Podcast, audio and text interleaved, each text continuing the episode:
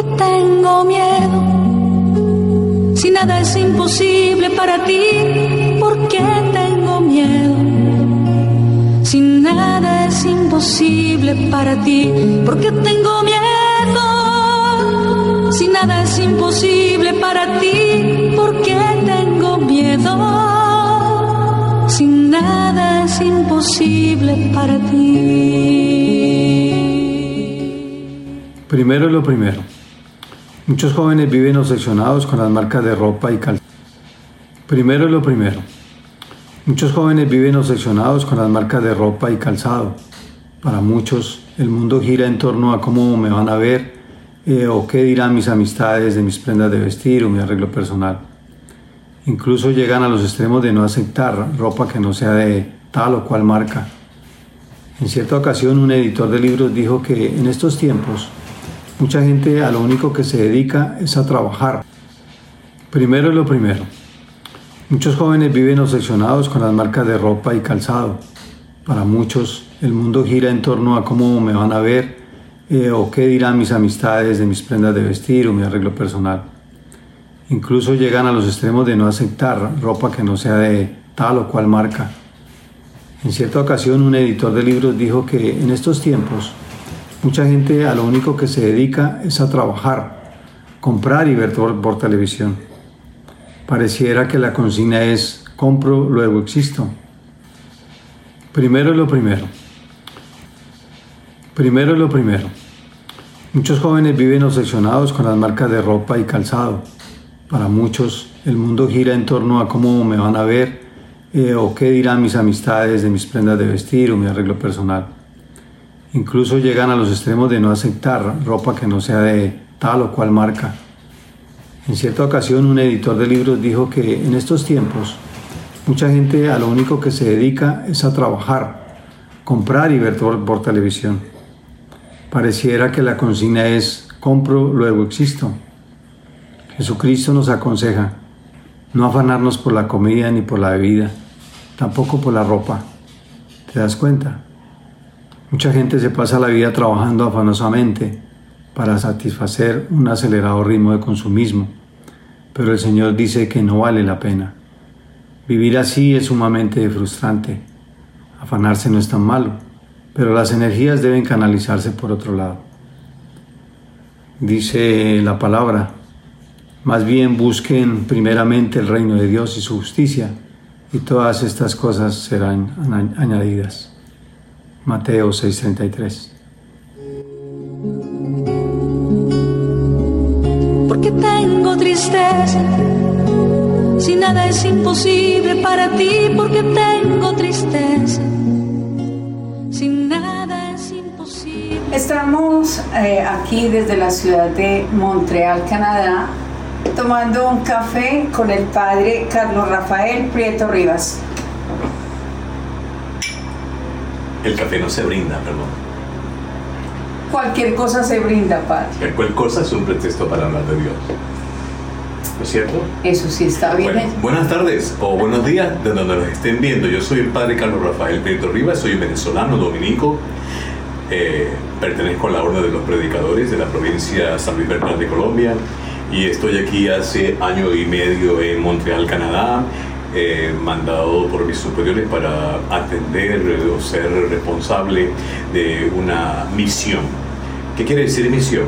No es parroquia, es una misión latinoamericana, Nuestra Señora de Guadalupe es la comunidad, la parroquia o la iglesia o la misión con el mayor número de inmigrantes latinos. Padre, pero lo importante es que venimos a la iglesia en busca de Dios ¿Y para qué? Para buscar la santidad, ser cada vez mejores, mejores hombres, mejores mujeres en los lugares donde nos desempeñemos. Bueno, mira, esto tiene una doble visión, una postura doble. Yo pienso que cuando estamos en el extranjero y somos todos migrantes, ah, todos, y, siendo un pueblo latinoamericano que es profundamente religioso, la mayoría, pues todos llegan a sus nuevos países buscando una iglesia donde acercarse, donde vivir su fe. Pero al llegar aquí eh, se encuentran con que no solamente se vive la fe, sino que se vive la solidaridad con el proceso migratorio de cada uno. Es decir, acogemos a la gente que viene aquí sin sin, sin lugar, sin amigos, y, el único refugio que tienen es, es venir a una iglesia. La iglesia. O buscar una iglesia que sea hispana, o sea, que sea de su propia cultura. Entonces eso enriquece un poquito el proceso de la fe y enriquece también la metodología que tenemos que usar los padres o, los mecanismos que tenemos que usar los sacerdotes para que las comunidades se integren. Entonces es muy enriquecedor. Eh, compartir la fe con gente de, de, Centroamérica, de Sudamérica, de algunas islas del Caribe, porque aquí hay desde, desde lo más remoto allá en la Patagonia, Argentina, hasta el último pueblito que queda en la frontera con los Estados Unidos. Hay gente de todas partes. Entonces es una comunidad multicultural. Y, creo que eh, vienen buscando apoyo, vienen buscando eh, consuelo, vienen buscando compañía, vienen buscando compartir su soledad. Y como esta es una iglesia muy particular, que yo supongo que todas las demás son iguales, este, no solamente nos alimentamos espiritualmente con la Eucaristía y la palabra, ¿no? Sino que luego bajamos aquí al subsol o el sótano eh, a compartir una empanada, un café y este es, este es subsol donde caben 300 personas, vendrán 200 después de cada misa y la gente se sienta en la mesa a compartir, a hablar, a, a contar las experiencias, las alegrías, las penas y bueno, Así sea solo a sonreír, padre. Solo a sonreír, sí. Yo he escuchado. Yo bajo para que me brinde algo en la empanada. Siempre hay que me la brinda, ¿no? Entonces, eh, porque es el padre, ¿no? Tú sabes, ¿no? Pero bueno, aquí. Pero no es cierto, no es cierto, padre. Porque yo ese día no conocía a nadie, solamente conocía a Jesús. Y de eso es que quiero hablarles. O sea, conocer a Jesús, ir a donde vayas es el amor el que te mueve, es la fe la que te mueve y la que hace que tú te acerques al hermano. Al, llegar, lo primero que fui a buscar fue comprar un tinto, padre. Y me, encantó cuando alguien me dijo, no, no hay ningún problema, vengan. Y nos llevó a una mesa donde ofrecen un tinto. Padre, es que hoy en día la gente se está quedando en miserablezas porque a veces ni siquiera una gota de agua le damos a alguien.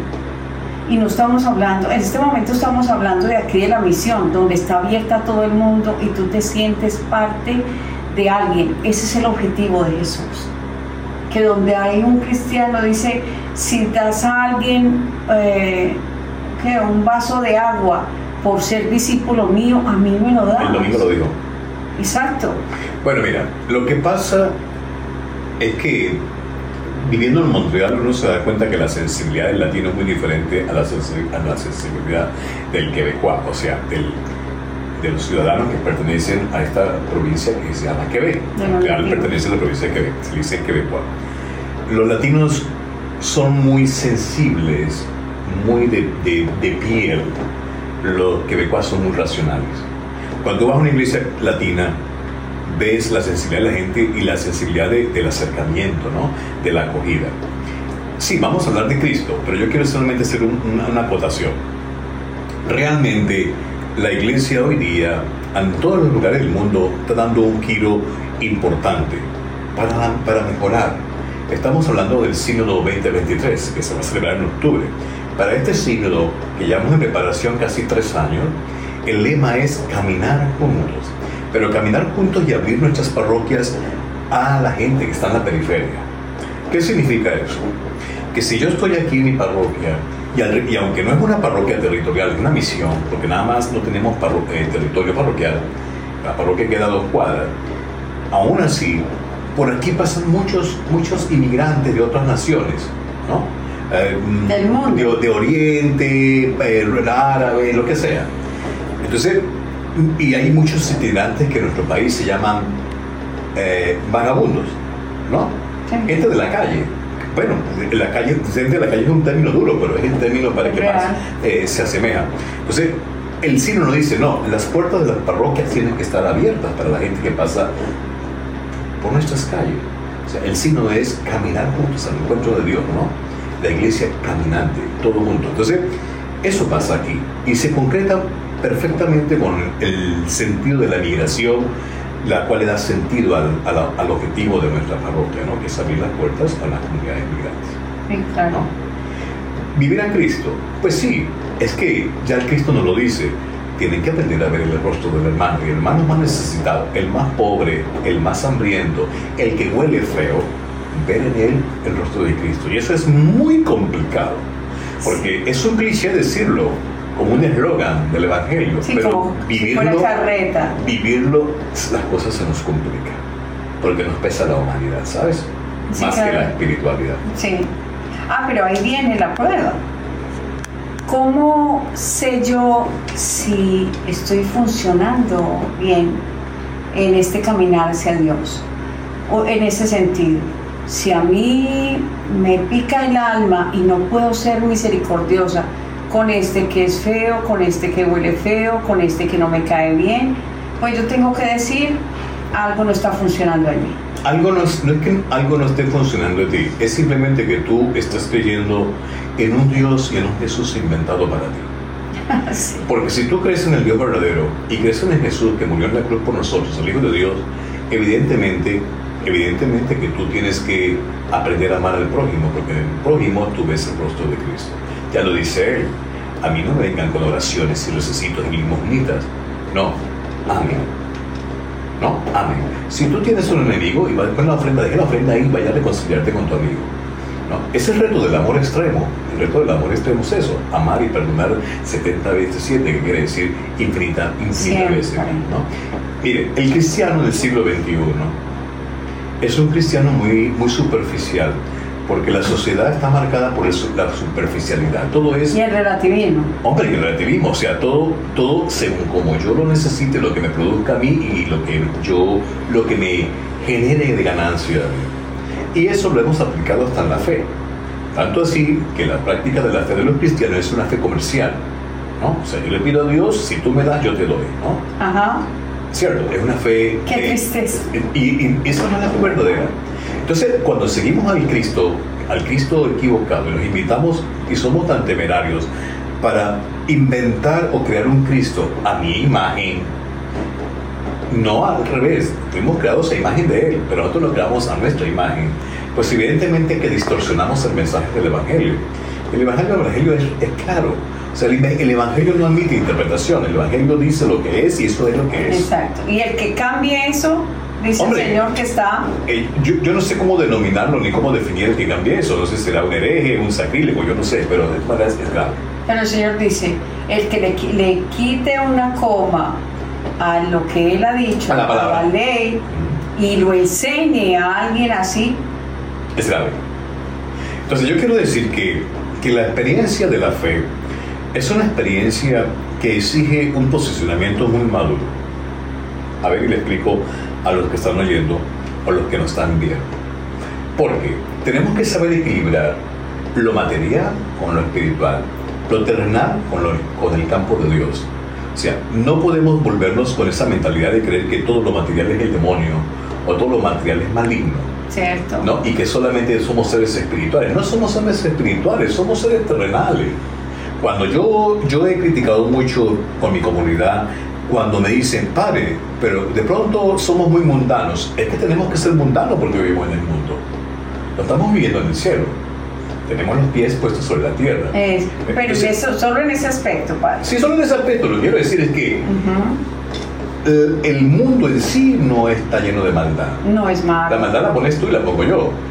Pero lo demás es todo es bello todo es creación, todo es producto de los designios de Dios y la colaboración de Dios para que el mundo esté como esté. Entonces, es decir, si yo, si yo quiero ir con un amigo, por ejemplo, a tomarme una cerveza, e, eso tú no, está malo. No está malo. No. Pero yo voy a tomarme la cerveza sabiendo que soy cristiano, que creo en Dios, que creo en Jesús, y no me interesa que la gente sepa que soy un cura, que soy cristiano y que creo en Jesús y que me puedo beber una cerveza. El malo se lo pongo yo, el malo no me lo ponen afuera. Entonces, el mundo hay que vivirlo de tal manera, con tal madurez, que podamos iluminar toda nuestra vida y lo que el mundo nos ofrece, todo lo que nos ofrece, todo, todo, todo, hasta la sexualidad, porque la sexualidad no la regala Dios. Sí, vivirlo desde el Evangelio, o sea, alumbrado por el halo del Evangelio, por el espíritu del Evangelio, el mundo se convierte en un espacio para la santidad. Pero cuando tú ves e ilumina el mundo desde la maldad, desde el egoísmo, desde la sexualidad que te atrapa como un esclavo, pues ya estamos viviendo en un ambiente, en un halo maligno. Y eso hay que decirlo. Es que hoy día tenemos que hablar de eso. Porque nos hemos dejado atrapar por la sociedad, este tipo de sociedad muy pragmática, que no permite que le hablemos del mal y del demonio, porque, porque, porque bueno, porque, porque no, no, yo no sé si que sienten miedo o realmente no, no, no, no creen. Padre, es que cogen las cosas distinto. Eh, hay un punto donde todo es el diablo y no nos responsabilizamos de lo que nosotros estamos haciendo. Correcto, correcto. Y lo otro es que, como dice San Pablo, todo lo podemos hacer, pero no todo nos conviene en este tema de salvación. En este tema de salvación, mira,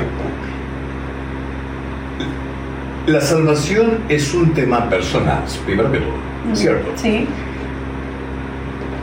Eh, eh, pero de todas maneras, el tema de la salvación no es que yo me tenga que sustraer de donde vivo, de donde estoy, ah, de mi contexto, de mi familia, de mis amigos y de lo que el mundo me ofrece. Donde estoy, yo donde tengo que salvarme y, o sea, claro, lo que tenemos que, lo que realmente tenemos que salvar o purificar es nuestra alma, nuestro espíritu, como lo quieran decir, ¿no? Pero es que mi alma está, mi cuerpo es el recipiente del alma, o sea, es el salario del alma, mi cuerpo, sí. ¿verdad? Entonces yo tengo que embellecer el cuerpo para que el alma ojo, no literalmente, embellecer el cuerpo para que el alma esté en un relicario perfecto. Entonces tú, ah, no, es que como el cuerpo es maligno y entonces tengo que salir el alma, a mí no me interesa lo demás. ¿Entiendes? O sea, no, todo es integral. Dios no me creó a mí solo espíritu, Dios me creó cuerpo y alma. Y Dios sabe, el Señor sabe que el cuerpo se alimenta, que el cuerpo se cuida, que el cuerpo se protege y tiene un mínimo de presentación respetuosa hacia los demás. Sí, y que donde esté ese cuerpo, dentro de una familia o por lo menos ustedes en una comunidad religiosa, debe contener un espíritu que también trabaja en un cuerpo que se, eh, que se cuida, que se alimenta bien, que no excede, eh, como dicen, que en los azúcares, que en las grasas, que voy, entonces como el cuerpo no me importa, entonces me vuelvo una bola de grasa. Eh, eso, eso no, quizás no es ese el punto de vista, lo que yo quiero decir es que es un, un embellecimiento mutuo. El cuerpo ayuda a que el alma se embellezca y el, y el alma embellece al cuerpo. O sea, el cuerpo, una persona bella interiormente, irradia esa belleza con su cuerpo. ¿verdad? Y no estamos hablando de la forma corporal, no, no, pero, no, pero sí del cuidado. es lo que cuando, cuando tú ves a una persona que tú dices, oye, yo siento una cosa bella con esta persona. O sea, no me refiero a nada de enamoramiento nada de eso. O sea, esta persona me inspira a mí. O sea, me provoca estar ahí con porque esa Dios persona. está en su corazón. Es porque algo especial tiene esa persona pero yo no puedo ver el alma. ¿Qué es lo que yo estoy viendo? Lo exterior de la persona, pero me inspira, me inspira ternura, me inspira calma, me inspira luz, ¿no? Como dice, esa persona tiene carismática, esa persona tiene un aura, ¿no? Dice la gente, toda la New Age, esas cosas, ¿no? Que no, es otra cosa, otro tema, pero esa persona inspira algo, es porque está, es capaz de... Algo bueno hay por dentro. De proyectar su espíritu hacia afuera. sí. Eso yo estoy hablando de esto en el campo de la fe. Eso quiere decir que esa persona lleva a Dios en su corazón, el Espíritu Santo, ¿no? Lleva al Señor, o sea, lleva la Trinidad en su corazón. Y entonces lo demuestra con una mirada, con una mirada llena de ternura, como el rostro de Dios, que mira con ternura, mira con compasión a la persona. Eh, eh, es bella, pero la belleza no solamente es la física, sino es una belleza que no se puede describir. ¿Entiendes? Se siente. La belleza se siente también. Sí. ¿No? Porque yo puedo ver a una persona en la calle a lo mejor mayor, arrugadita, mal vestida, oliendo feo, llena de muro, pero me da una sensación hermosa. Eso es una belleza muy especial. Esa es la belleza que debe hablar el ser humano. ¿no? Yo no hablo de la otra belleza que hoy el mundo nos ofrece. Exacto, de- del culto al cuerpo no. Correcto. No, yo estoy hablando de otra cosa. O Pero sea, sí de el cuerpo es proveniente. O sea, en la materia corporal la pusieron nuestros padres, ¿cierto? Pero todo a la final es Dios. ¿Entiendes? Entonces, el cuerpo, el cuerpo debe manifestar, sea alta, baja, blanca, negra, gorda, flaca, bonita, feo, lo que sea, debe manifestar la presencia de Dios. Sí. Padre, usted me hace pensar en, en tantas, tantos seres humanos que dejan de lado ciertos seres humanos porque no están bajo sus estándares. Eh, De lo que usted decía, es que aquel se viste así, es que aquel es feo, o este es feo, o esta es fea. Para mí no hay ningún ser humano feo. No, no, no, no, no. es diferente. Es la belleza de Dios en esa persona. Por eso a mí casi no me gusta cuando alguien dice, es que eh, tal persona es feo, pero feo. No, no hay nadie feo si Dios nos crea. Padre. Mira, Padre Yo quiero decirle, aprovechar esta entrevista para decirle a las personas que nuestra iglesia es una iglesia fundamentada en, la- en la verdad. O sea, no alcanzaré yo el tiempo en este momento para que, cómo fundamentar que es la iglesia verdadera. Existe la manera de demostrarlo.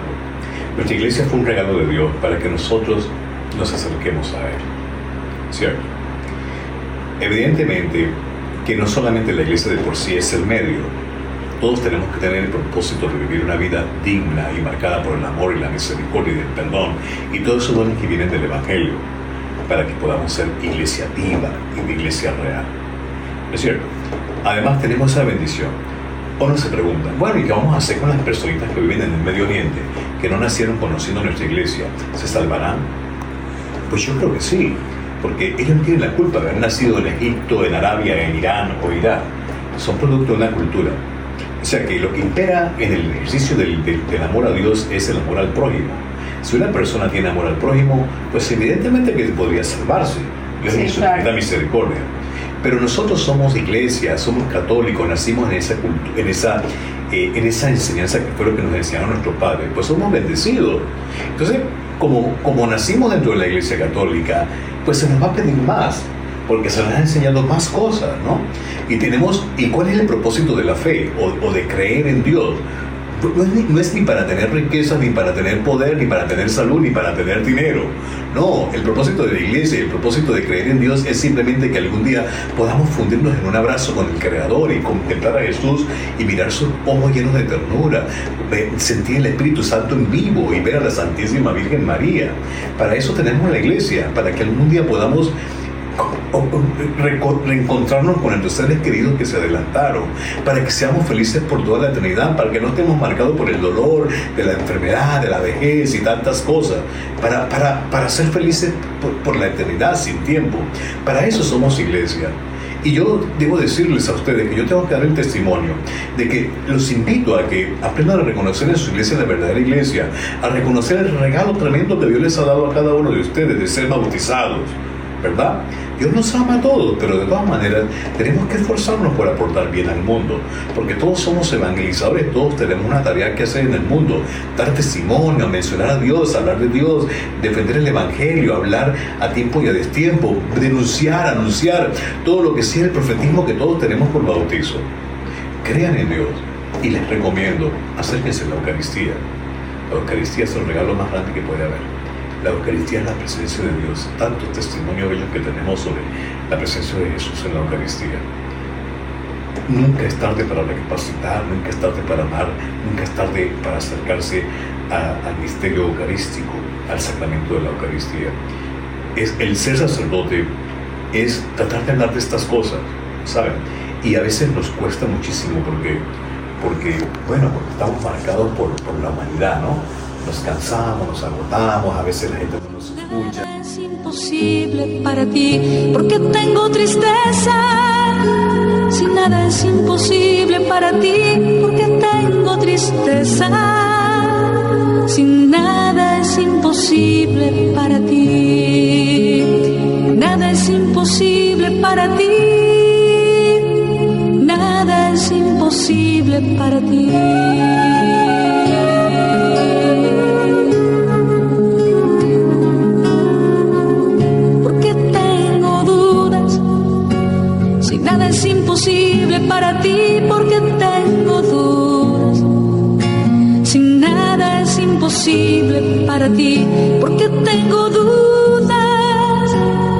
Nada es imposible para ti porque tengo dudas.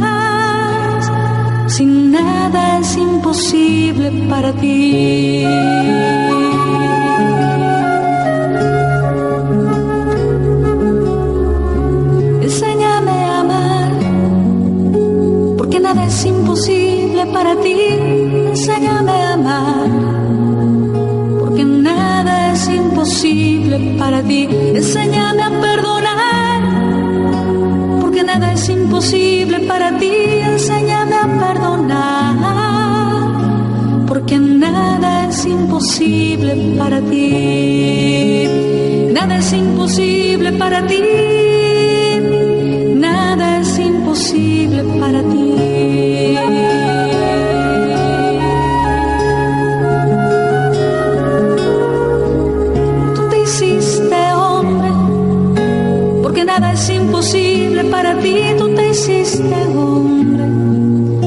Porque nada es imposible para ti.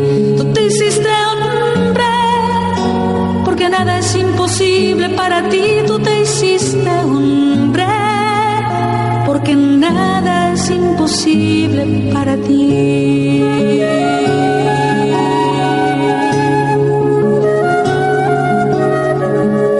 Tú para ti, tú venciste la muerte porque nada es imposible para ti. Tú estás entre nosotros, porque nada es imposible para ti. Tú estás entre nosotros, porque nada es imposible para ti. Nada es imposible para ti. Nada es imposible para ti, porque tengo miedo. Si nada es imposible para ti, ¿por qué tengo miedo? Si nada es imposible para ti, nada es imposible para ti.